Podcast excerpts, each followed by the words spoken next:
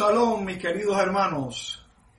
Shabbat Shalom para todos los que puedan estar conectados con nosotros en esta mañana. Desde aquí, desde la ciudad de Miami, les saludamos y bendecimos en el nombre de nuestro amado Creador, nuestro Padre, nuestro Rey.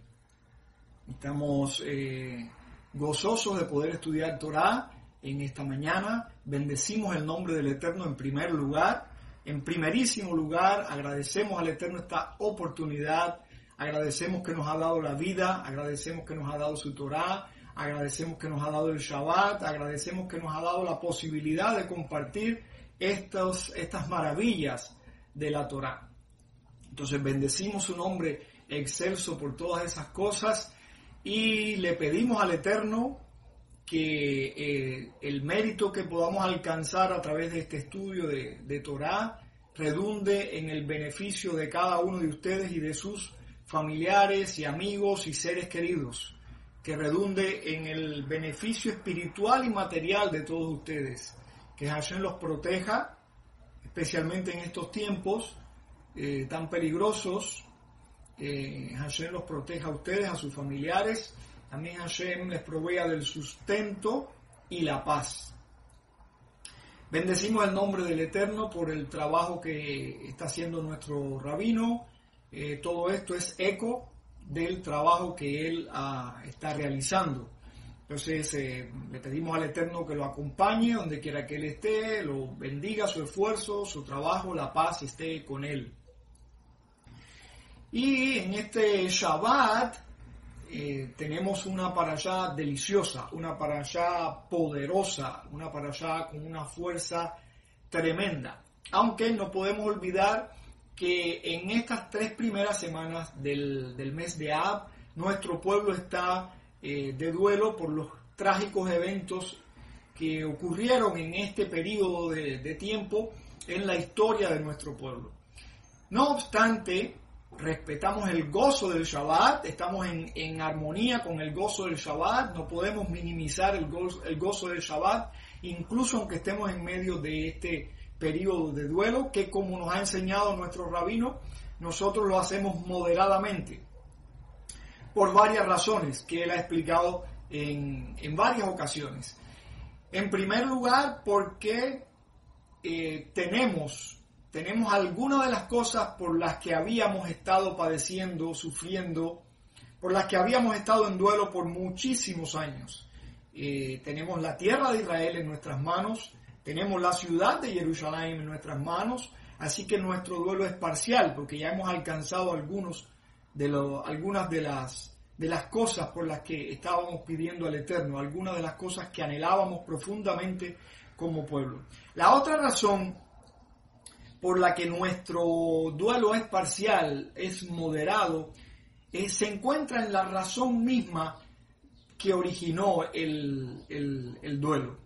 Si, si, analizamos de dónde viene, dónde se origina este, este lamento, este sufrimiento, ahí tenemos la razón para entender que no podemos darnos al, duelo eh, completamente. Si bien el sabio rey Shlomo dijo que hay tiempo de reír y tiempo de llorar, y es muy sabio entender y respetar eso, también tenemos que estar a tono con, la, con el entendimiento profundo de los eventos. ¿Dónde se originó este, esta tristeza de Tisha B'Av? Se originó con el episodio de los Meraglin, de los espías en el desierto. Se originó, se originó ese triste día en que ellos trajeron un mal reporte de la tierra de Israel y todo el pueblo lloró. Y dicen nuestros sabios que Hashem dijo, si han llorado sin causa, entonces les daré una causa para que lloren. Y de ahí vienen los tristes eventos que han ocurrido en este periodo de tiempo del calendario a través, a lo largo de la historia de nuestro pueblo. Debido a que lloraron sin causa, pues Hashem hizo que sucedieran estas cosas para proveernos una causa para llorar. Y es de sabios aprender las lecciones de la historia. Y es de sabios entender, eh, sacar la lección profunda de, de estas palabras. ¿Por qué vamos a llorar por el pasado si no hemos sabido solucionar los problemas que trajeron esos trágicos eventos? ¿Por qué vamos a, enlutarnos y vamos a hacer toda una escena eh, de dolor si al final las causas que trajeron esos eventos permanecen?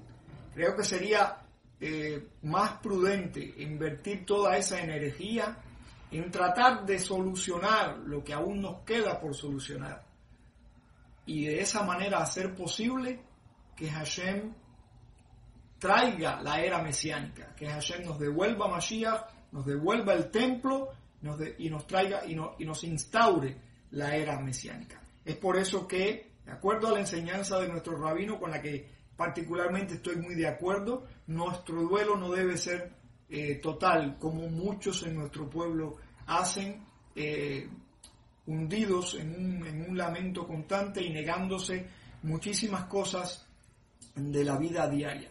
No es que estoy negando eh, el hecho de que debemos estar dolidos con los que están dolidos y llorando con los que están llorando, pero con un entendimiento pleno de la situación. No hacerlo por hacerlo, no entregarnos al llanto sin haber analizado las causas y nuestra responsabilidad con respecto a esta situación. Dicho esto, pues entremos en la parashá Vaed Hanan. Espero que sepan eh, el, nombre de la parashá que nos ha acompañado en esta, en esta semana, esta poderosísima eh, parashá que nos trae lecciones fundamentales para la vida. Y en primer lugar creo que debemos analizar eh, esta frase Vaed Hanam con la que comienza la parashá de la, de, la semana que justamente está terminando en este Shabbat.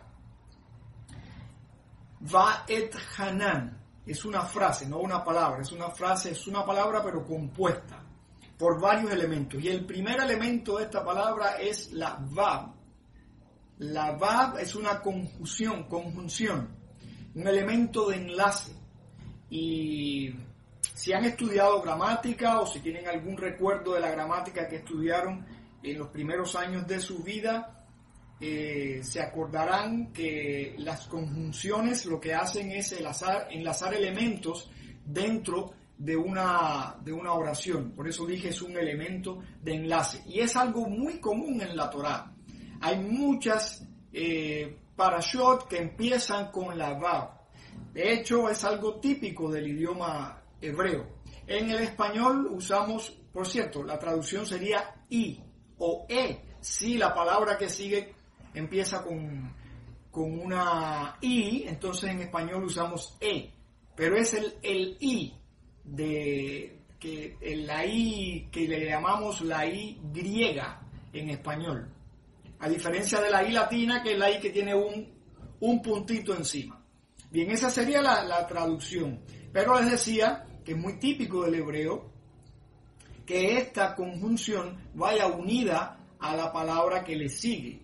Esto es conocido, este fenómeno es conocido en, en el idioma castellano como pronombre, en este caso no es un pronombre propiamente, pero pronombre proclítico. Están los enclíticos también y los proclíticos son los que ciertos elementos gramaticales se, están unidos a la palabra, pero al comenzar la palabra. Enclítico es cuando están unidos a la palabra, pero al final de, la palabra. Y decía que esto es muy, muy típico en el idioma eh, hebreo y tiene una trascendencia, una singularidad, un significado muy profundo en la Torah. ¿Por qué empiezan con este elemento de enlace?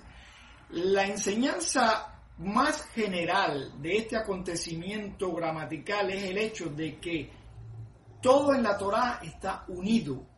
Y es por eso que es tan frecuente este elemento de enlace para comenzar una allá, para comenzar un capítulo, para comenzar una narración. Porque en la allá, en la Torah, todo está unido. No hay nada que quede eh, al azar, no hay nada que esté ahí por casualidad. Todo está coordinado, todo está perfectamente ubicado. Y ese es el símbolo que nos trae la VAB, este elemento de enlace.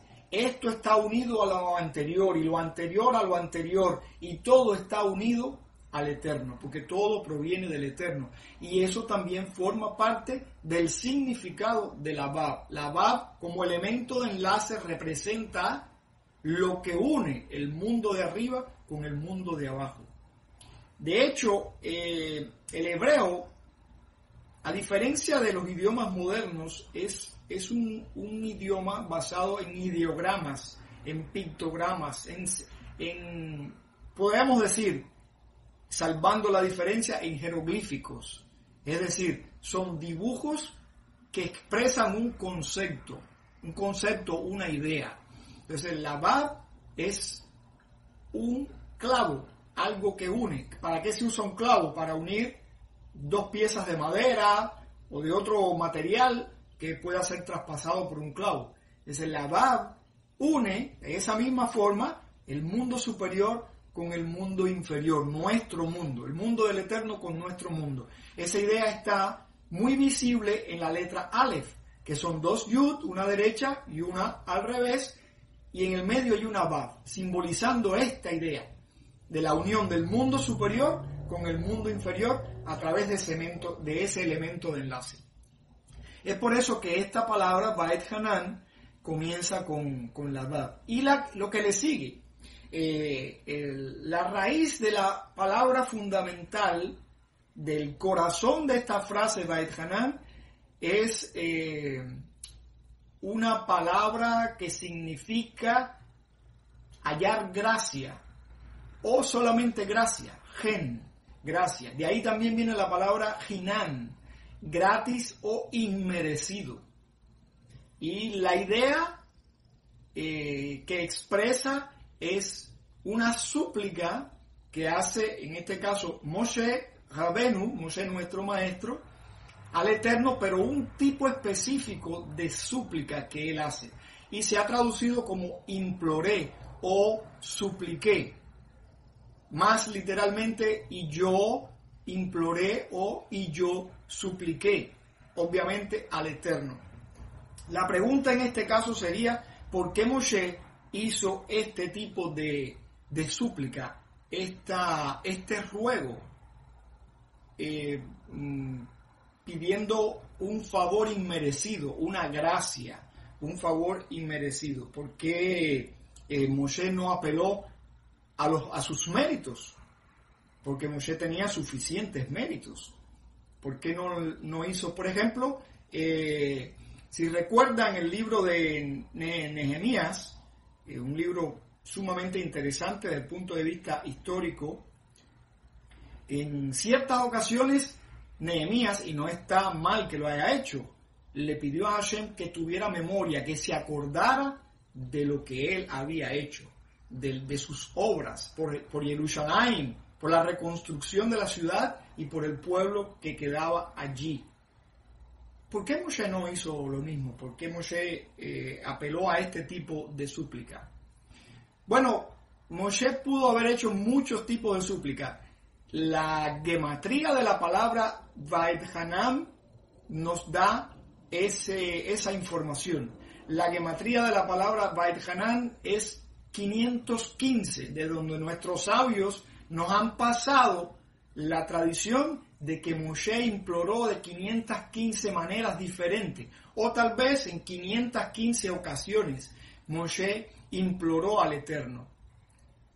Pero en esta ocasión Moshe nos dice que él lo hizo de esta manera, no basado en ningún mérito, pidiéndole a Hashem algo que él sentía que no merecía.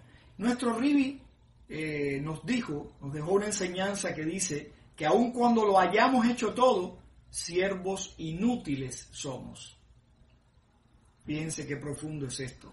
Y esta es la profundidad de esta para allá, Baed Hanan. Cuando vamos al Eterno, ¿cómo nos presentamos al Eterno? ¿Creemos que merecemos algo? ¿O nos presentamos al Eterno total, totalmente desnudos, como venimos a este mundo? esto fue lo que hizo Moshe. Aunque no podemos negar que existe un balance de méritos y deméritos. Existe un balance. Mm, por ejemplo, cuando Jacob regresaba de, Aram y, y, era inminente el enfrentamiento con su hermano Esaf, él tuvo temor. La Torah nos dice que tuvo temor.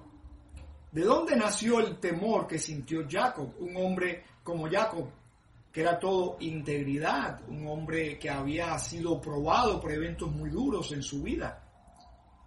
Nuestros sabios dicen que tuvo temor porque él pensaba que sus méritos, es decir, el, balance de, de, su cuenta de méritos se había agotado por todo lo que Hashem había hecho por él en el tiempo en que vivió en Aram, conviviendo con su suegro que tanta tantas trampas le, había hecho y de las que Hashem siempre lo libró. Él pensaba que, bueno, los méritos que pudo haber tenido, pues habían sido consumidos, eh, habían sido empleados en librarlo en todas esas ocasiones y que no le quedaba mérito para enfrentarse a, a su hermano Esaf. Y de ahí que él se entregó a una oración que probablemente quede en la categoría de Bait Hanan. Toda aquella noche en ese rezo tan intenso que se nos presenta en la Torá como una lucha con un ser espiritual.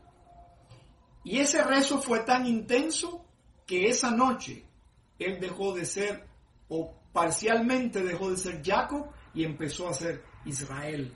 Que quiere decir que Hashem cambió su nombre con su nombre, su vida y el propósito de su vida. Fíjense cuán profundo es esto. Entonces, este es el rezo que hace mm, eh, Moshe, no apelando a, sus méritos, sino desnudando su alma, su vida delante del Eterno. Repito, no es que no sea válido los méritos, de hecho nosotros cuando eh, hacemos nuestros rezos diariamente, apelamos a los méritos de nuestros padres Abraham, Isaac y Jacob. Apelamos a sus méritos porque son grandes sus méritos. Y en nuestro caso, judíos nezaritas, apelamos a los méritos más grandes que han sido interpuestos delante del Eterno, los méritos de nuestro santo maestro Yeshua, eh, Yeshua de, de como dice nuestro rabino, Yeshua HaMashiach. La interrogante para nosotros, la interrogante de esta para allá es, ¿contestó el Eterno? ¿Nos contesta el Eterno? cómo debemos presentarnos ante el Eterno, cómo debemos suplicar al Eterno, pues la respuesta, la única respuesta posible es siempre. El Eterno nos contesta siempre. El Eterno nos escucha siempre. Lo que no siempre nos contesta, lo que queremos oír. Y no siempre nos da lo que, lo que le estamos pidiendo. La mayoría de las veces nos da lo que nos conviene lo que, lo que realmente necesitamos, pero no siempre lo que nosotros queremos. Entonces, el Eterno le contestó a Moshe, pero le negó la posibilidad de entrar en ese momento en la tierra. ¿Qué le dio? Le dio la posibilidad de ver la tierra. De hecho, es, hermoso lo que sucede, porque eh, Hashem le permite a Moshe no solo ver la tierra en su totalidad, en un evento obviamente milagroso, sino también ver la historia de Israel. Es algo, algo tremendo lo que pudo percibir Moshe en esa experiencia espiritual sobre la montaña. De la misma manera, Hashem siempre nos contesta. Lo que no siempre estamos aptos y no siempre somos capaces de percibir su respuesta, pero Hashem siempre está ahí para nosotros. Somos nosotros los que a veces no estamos ahí para Hashem. Y ese es nuestro deber, eso es lo que Hashem quiere de nosotros. Entonces, ¿cómo presentarnos delante de Él? ¿Cuál es la sabiduría del, del rezo? En primer lugar, y desde un punto de vista eh, puramente práctico, cuando vamos a presentarnos a Hashem, tenemos ciertos requisitos que debemos cumplir y no debemos minimizar, porque muchas veces eh, le damos todo el peso a, a, la parte espiritual y olvidamos, obviamos, basados en ciertos criterios infundados, aspectos prácticos que es necesario también tener en cuenta. Tenemos que prepararnos para la, oración. ¿Por qué el Cohen cuando iba a entrar al santuario tenía que lavarse las manos y los pies? ¿De dónde nosotros heredamos la tradición de lavarnos las manos cuando nos levantamos y lavarnos las manos, por ejemplo, cuando entramos a un servicio en la esnoga o antes de partir el pan, que es una recreación del oficio del santuario, porque la mesa se convierte eh, una especie de santuario donde vamos a, a comulgar con el Eterno. Entonces, hay, se debe hacer una preparación para presentarnos al Eterno, de dos tipos, una preparación práctica, física y una preparación espiritual. Desde el punto de vista físico debemos buscar un lugar y consagrar ese lugar. No quiere decir que no podamos orar en cualquier otro lugar, pero debemos consagrar un lugar en nuestra casa para la oración. De la misma manera que Hashem, a quien le pertenece todo el universo, escogió un lugar para hacer habitar su nombre, así nosotros debemos designar un lugar para tener comunión especial con Él. Debe ser un lugar privado donde no se nos moleste, un lugar donde no ocurran eventos desagradables, un lugar donde haya pureza eh, ritual y ese debe ser nuestro lugar para tener los rezos diarios en nuestro hogar. También debemos presentarnos eh, correctamente delante de Hashem, limpios, vestidos. No es correcto ir a hacer los rezos en, en paños menores o en una ropa que usamos eh, para dormir. No es que no se pueda hacer, pero es, mejor presentarse a Hashem dignamente. Si vas a presentarte a un empleador para pedirle trabajo, seguramente te vas a vestir de traje, te, vas a vestir correctamente. Entonces, cuando vas al autor de la creación, es, es correcto que le, respetes y te, y te pongas presentable y no vayas minimizando su presencia y, te presente delante de él con la ropa de dormir o en paños menores. No es correcto. Debe ser también aseado, eh, peinado, porque vas a tener un encuentro con el rey. Lo otro es tratar de evitar toda distracción. Es muy saludable para hacer los rezos tener un, tiempo previo de meditación, de respiración profunda, eh, buscando eh, alejarnos del ruido mundanal. Digo ruido mundanal en sentido eh, eh, simbólico, pero también en sentido literal, evitando todo tipo de distracción, todo tipo de molestia, pero también tratando de evadir todos los ruidos mentales, todo aquello que desvía nuestra atención. Yo tengo la experiencia de cuando vivía en mi pueblo, en Cuba, mi casa quedaba cerca de una montaña y siempre que llegaba por las tardes, después de trabajar a mi casa, tomaba mi Biblia y, salía por el camino de la montaña, bordeaba aquella montaña y detrás de la montaña había un paraje solitario muy extenso y hermoso. Y en la medida en que yo avanzaba por ese camino, yo experimentaba. Y es algo que les confieso que extraño, algo tremendamente hermoso. Yo experimentaba cómo todos los ruidos del pueblo iban desapareciendo, se iban minimizando. Y empezaba a percibir los ruidos de la naturaleza. El, viento en las ramas de los árboles, el viento en las rocas de la montaña, el viento en el pastizal, después las aguas del arroyuelo, el canto de los pájaros. Yo experimentaba a diario esa transformación, esa transición de un mundo a otro. Y llegaba a un lugar, eh, generalmente me sentaba encima de una roca, debajo de un árbol, y me ponía a estudiar las escrituras. Una experiencia tremenda. Lamentablemente aquí no tengo eh, la posibilidad de hacerlo, por lo menos de hacerlo como yo quisiera. Eh, pero es recomendable siempre que uno pueda eh, tratar de lograr esa transición, de escaparnos momentáneamente de, este mundo con todas las cosas con que este mundo nos ata para concentrarnos en el, en el rezo. Otra cosa muy importante es no ir a pedir, no presentarnos delante de Hashem solamente para pedir. Yo considero que es muy importante comenzar el rezo agradeciendo. Muy importante. Es más que todo nuestro rezo debería ser agradecimiento. Pero obviamente siempre tenemos muchísimas cosas que pedirle al Eterno. Pero no olvidemos empezar con agradecimiento la oración más importante de nuestro servicio, de nuestros tres servicios de oración diarios, la amidad, eh, la primera y la última parte de la amidad eh, está compuesta de agradecimiento.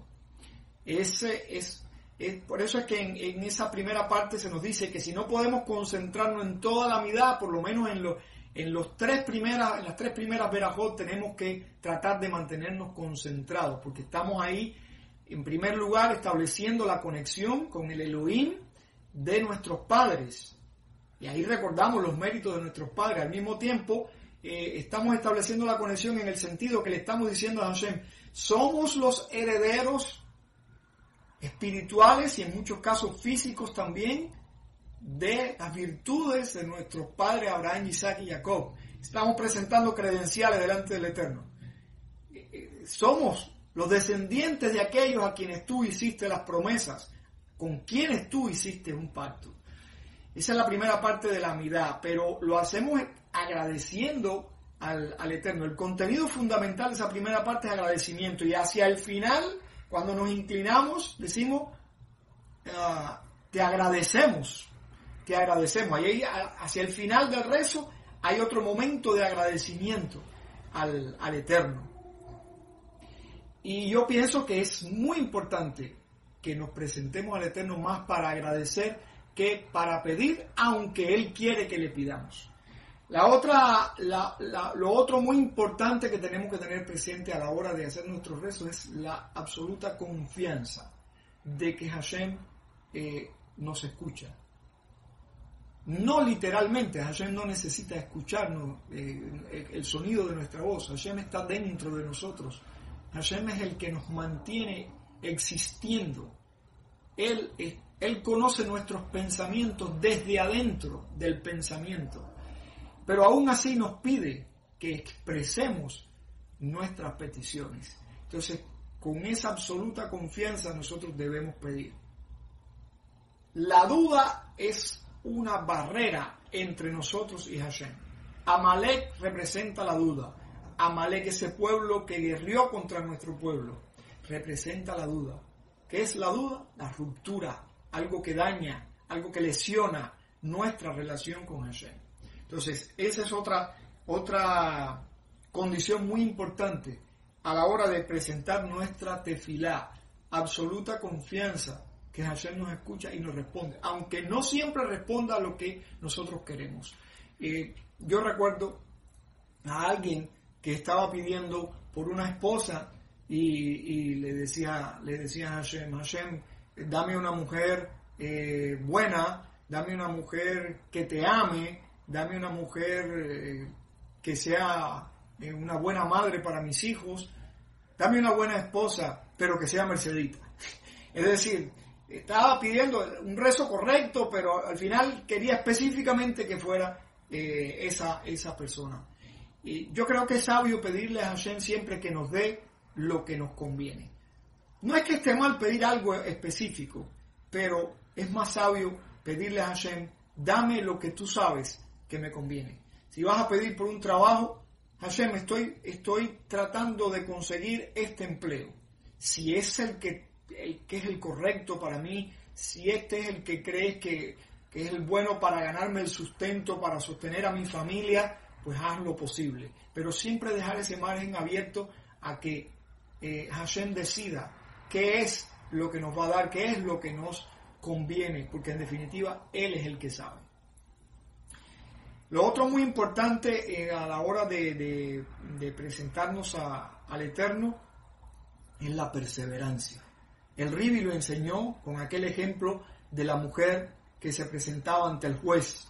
Y aunque el juez no tenía el deseo de, hacerle caso, pues por su insistencia eh, le hizo caso. Y tenemos el ejemplo en esta para allá de las tantas veces, las 515 veces que Moshe le insistió al Eterno, aunque la respuesta eh, fue no, pero ahí está la perseverancia de, del, del que pide. Es importante perseverar en la oración, perseverar en la petición. No tanto por conseguir aquello que queremos, sino porque los principales beneficiarios de la oración, sea que tengamos la respuesta que queremos o no, somos nosotros. Hashem no necesita nuestra oración, pero nosotros sí necesitamos estar en contacto con Hashem, contacto íntimo y constante. Ese es el principal beneficio de la tefilá. Ni siquiera es alcanzar aquello que, que queremos, que puede ser que incluso no sea bueno para nosotros. El principal beneficio de la tefilá es ese contacto íntimo y constante con el Eterno, con el Creador. Ya sabemos que esta para allá, eh, como anunciamos al principio, es poderosa y toca aspectos vitales, aspectos fundamentales para nuestra vida. Eh, nos hemos enfocado en el aspecto de la, de la súplica de Moshe y nuestra, es decir, el aspecto de la oración eh, pero sabemos que esta, en esta parasha también se repite eh, las diez palabras, las diez emanaciones, el decálogo o como quiera llamarse, eh, que es algo sustancial, algo fundamental de esta, de esta parasha. Pero cuando al Ribi le preguntaron cuál es el principal, la principal misbah de la Torah, sin duda, eh, el Ribi dijo, Shema Israel, Adonai Elohenu, Adonai Echad. Y este principal mandamiento, que por cierto es, eh, es la misma que tradicionalmente ha identificado a nuestro pueblo, con la que más nos relacionamos eh, diariamente, eh, por lo menos desde el punto de vista verbal, eh, es esta y también está en esta para allá. Shema Israel. vamos a analizar brevemente el contenido de, o la primera parte de Shema Israel. ¿Qué, qué, qué implica esto? ¿Por qué Moshe dijo esto en este momento, en esta última etapa del recorrido en el desierto, en, esta, en estos 36 días últimos de su vida, en esta despedida del pueblo, en estos discursos que él dijo para despedirse del pueblo, antes de poner de testigos al cielo y a la tierra de ese compromiso, ese pacto que tenemos con el Eterno antes de su canto, el hermoso canto de Moshe, que también será el canto eh, de Mashiach, y será el canto de todos los redimidos en la era mesiánica. Eh, en, el inicio de esta magnífica, de estos magníficos días, cuyo contenido quedó condensado en este libro de Barim, que tiene una, una fuerza espiritual tremenda y por eso es el colofón de la Torá. Moshe nos enseña Shema Israel. ¿Por qué Shema Israel? Hay muchas explicaciones, muchas respuestas a ese por qué. A mí me parece muy interesante el hecho de que el pueblo había estado a un nivel muy elevado. El pueblo había estado contemplando las maravillas del Eterno. El pueblo había estado en el nivel de los milagros. Es decir, que estaban en el nivel en que podían ver esas grandes cosas del Eterno. De hecho, desde, desde que se levantaban en la mañana, veían las nubes, la, gloria del Eterno en forma de nubes sobre el Mishkan y nubes protectoras encima, debajo y alrededor de ellos. Veían el maná que caía para alimentarlos. Veían la roca manando agua para saciar su sed. Podían ver las ropas que no envejecían, que se limpiaban, se, se lavaban encima de ellos, los mantenían además frescos, lozanos. Veían los zapatos crecer con ellos. Es decir, vieron tantos milagros, tantas maravillas. Era todo, la presencia de Hashem era palpable.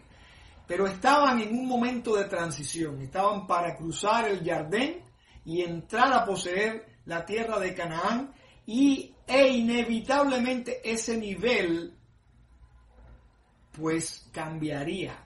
No que la presencia de Hashem iba a disminuir, pero Hashem iba a, a presentarse de otra manera menos visible, menos palpable.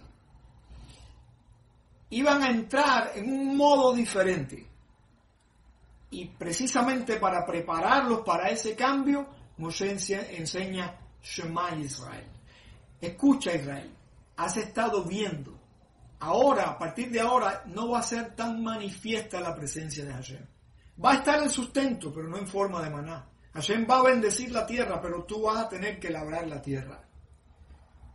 Hashem va a proveer el agua, va a proveer la lluvia, pero tú vas a tener que ir a la fuente a buscarla. No va a estar la roca ahí. Vas a tener que, cavar el pozo o tal vez caminar a buscarla en, en el manantial. Es decir, la presencia de Hashem siempre va a estar. La bendición de Hashem siempre va a estar, pero de una manera diferente. No va a ser visible. Es necesario que escuches. Y escuchar implica recordar, obedecer, tener presente. Y esa es para mí una de las cosas más importantes de esta misma, Shema Israel. Ten presente, Israel, que el Eterno está ahí, el Eterno es uno, el Eterno es lo único. Esa es la, enseñanza grande de Shema y la razón por, para mí por la que Moshe eh, escoge esta ocasión para dar esta misma y esta gran enseñanza.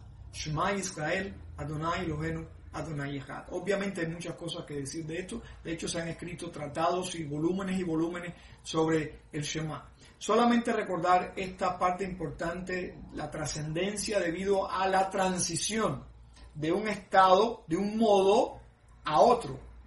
Y de ahí que vamos a cambiar del modo visible al modo en que tienes que acordarte, que tienes que tener fe, que tienes que escuchar eh, las palabras de Hashem y obedecerlas. Shema Israel, Adonai Elohenu, Adonai Echad. Adonai es lo único, es todo. Adonai es todo.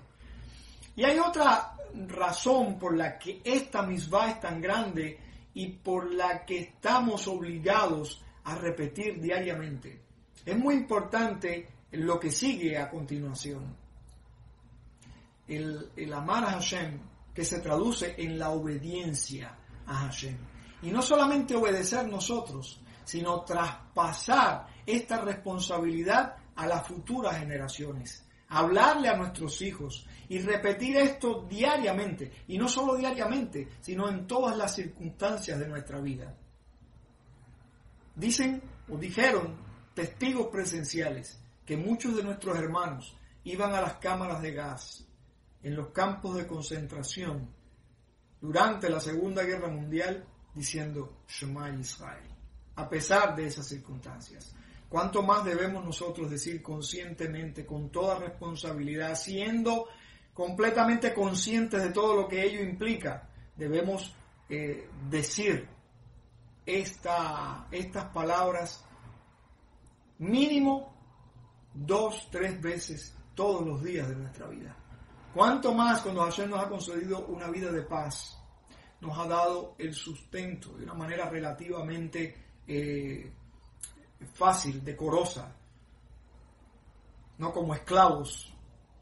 en el caso de este país, con un, una sociedad con muchas libertades, un gobierno todavía, un gobierno eh, democrático que respeta las libertades ciudadanas y que Hashem permita que pueda seguir siendo así.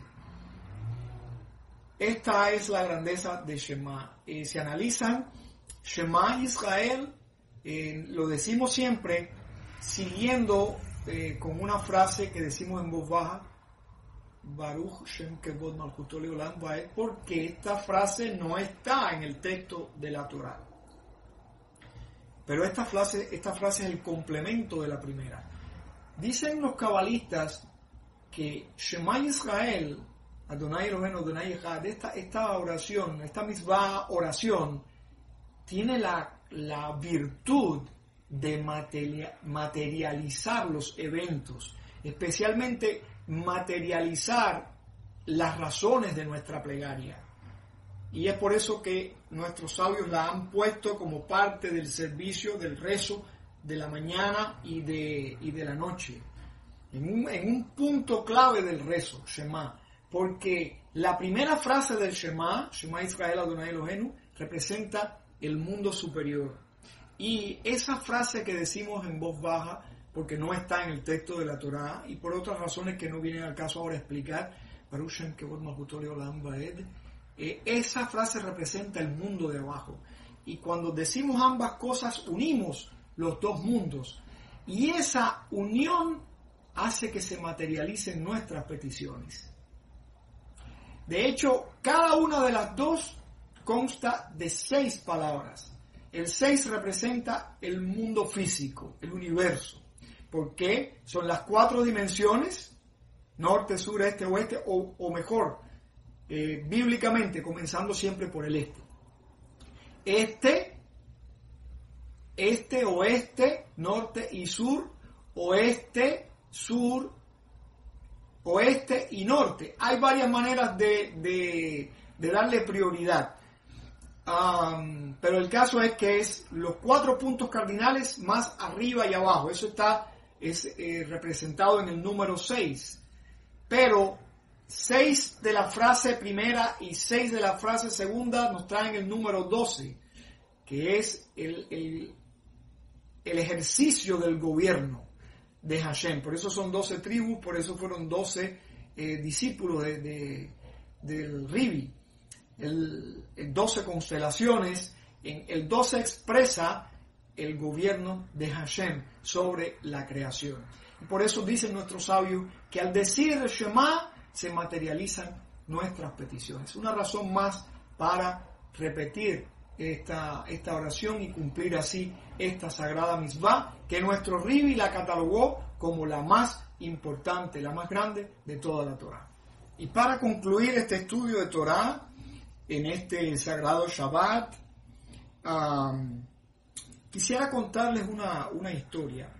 Nos hemos enfocado básicamente en, en la palabra Bait Hanan, en el contenido asociado a esta palabra, la súplica, la tefilá en sentido general. Y voy a compartir con ustedes esta historia que me contó un amigo, y es una historia real. En el año 1977 eh, fue nombrado en Israel como procurador eh, Shmuel Tamir. Este hombre era partidario de establecer el aborto en Israel alegando que Israel era un Estado moderno y se necesitaba el aborto.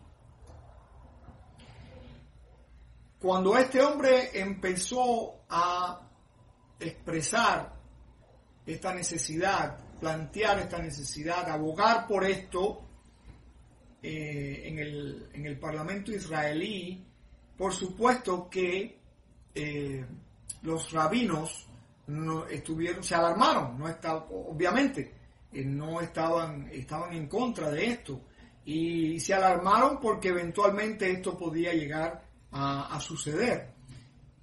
Y frente a, a, la, a los rabinos estaba en aquel tiempo un, un, rabino llamado Isaac Levin, hijo de Ariel Levin, que fue el gran rabino de la época de la fundación del Estado de Israel. Y los rabinos fueron a consultar a Isaac Levin eh, diciéndole eh, lo que estaba aconteciendo y la, lo terrible de la posibilidad que se estaba suscitando y, e inmediatamente este rabino los, les pidió que hicieran tefilá. Les, les pidió que hicieran tefilá. Ellos le pidieron que abogara, que, los representara, que hablara con el procurador, que intercediera.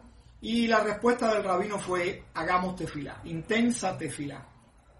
Y después de un periodo de, de tefilá, de ayuno, eh, los rabinos volvieron a, Isaac, rabino Isaac Levin, y él los encabezó una comitiva eh, para ver al, procurador. Cuando esto fue posible, cuando tuvieron la posibilidad de conversar con el procurador, los rabinos le dijeron, hemos traído al rabino Isaac Levin eh, para que nos represente y nosotros deseamos que usted converse con él acerca del tema del aborto. Y entonces el, procurador em, se alegró de, ver a, Isaac Levin y le dijo que sus padres pues habían, habían conocido al, al padre del, del, rabino, que había sido un gran rabino de aquella eh, generación, que él se alegraba de conocer a, pues al descendiente de aquel gran rabino. Y nuestro rabino Isaac Levin le, le dice al procurador, eh, te voy a contar una historia. Quiero hablar de este tema, pero quiero hablar a través de una historia.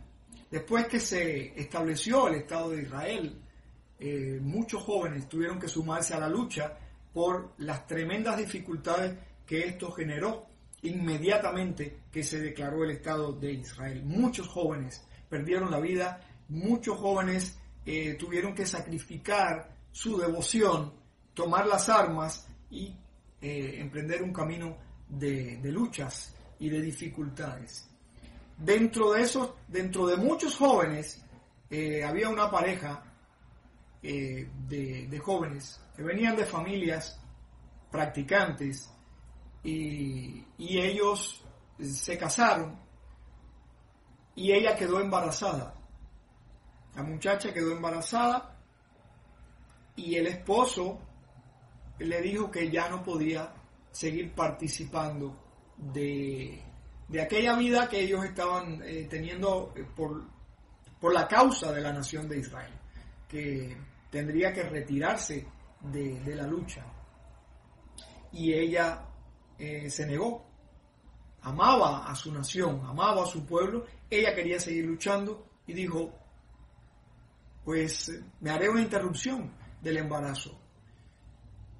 Y el esposo pues tuvo sus dudas, consultaron a las familias, las familias no estaban de acuerdo y le pidieron ayuda al rabino Ariel Levin. Y el rabino fue a visitar a la pareja. El rabino fue a visitar a la pareja, entró en la casa, pero no dijo una sola palabra. Se sentó frente a ellos y comenzó a derramar lágrimas. Todo el tiempo que el rabino estuvo allí, estuvo llorando. Y no pasó mucho, la muchacha dijo, está bien rabino, no voy a, no voy a abortar, no voy a interrumpir el, mi embarazo. y el rabino pues eh, se fue. Dicho esto, este Isaac Levin que estaba hablando con el procurador le dijo, ¿sabes cuál es el nombre de, del hijo que nació? El procurador le dijo, ¿cuál? Shmuel Tamir, es decir, el mismo. Y el procurador se quedó, por supuesto que muy sorprendido, conmovido, pidió un momento a los presentes, tomó el teléfono y llamó a su madre que aún vivía y confirmó que la historia que acababa de escuchar era cierta. Y en ese momento les, les garantizó a los rabinos que mientras él estuviera en ese cargo, en Israel no se iba a implantar una ley a favor del aborto. Cuando salieron de allí, los rabinos le dijeron a Isaac Levin, bueno, pero ¿para qué nos insististe tanto en la oración? Si tú conocías esta historia, sabías que tenías una carta ganadora, ¿por qué nos insististe tanto en que, en que oráramos y, y ayunáramos? Y el rabino les contestó, porque no fue la historia, no fue lo que yo sabía, lo que, lo que eh, obró, en este caso a favor de, de que no se, no se instale esta ley en Israel. Fue la oración, es Hashem. Y esa es la manera en que debemos analizar todos los casos en nuestra vida. No es algo que nosotros sepamos, no es algo que nosotros seamos capaces de hacer. Siempre es Hashem. No es una medicina, no es el doctor, es Hashem. No es tu fuerza, no es tu sabiduría, no es la escuela donde estudiaste, no es el dinero que posees, es Hashem. Es Hashem y siempre es Hashem. Y como siempre es Hashem, esa es la importancia de la oración, la importancia de la tefilá, el gran mensaje de esta parasha. Vaed Hanam. Y supliqué. El gran legado de esta parasha. Y supliqué. No confíes en tu inteligencia, en tu capacidad, en tus posesiones. Confía en Hashem. Conéctate con Hashem. Pídele a Hashem. Aconsejate con Hashem. Y ese es también el legado de Shema Israel. Con todo tu corazón, con toda tu alma, con todos tus bienes. Ponlo todo en manos de Hashem. Shabbat Shalom.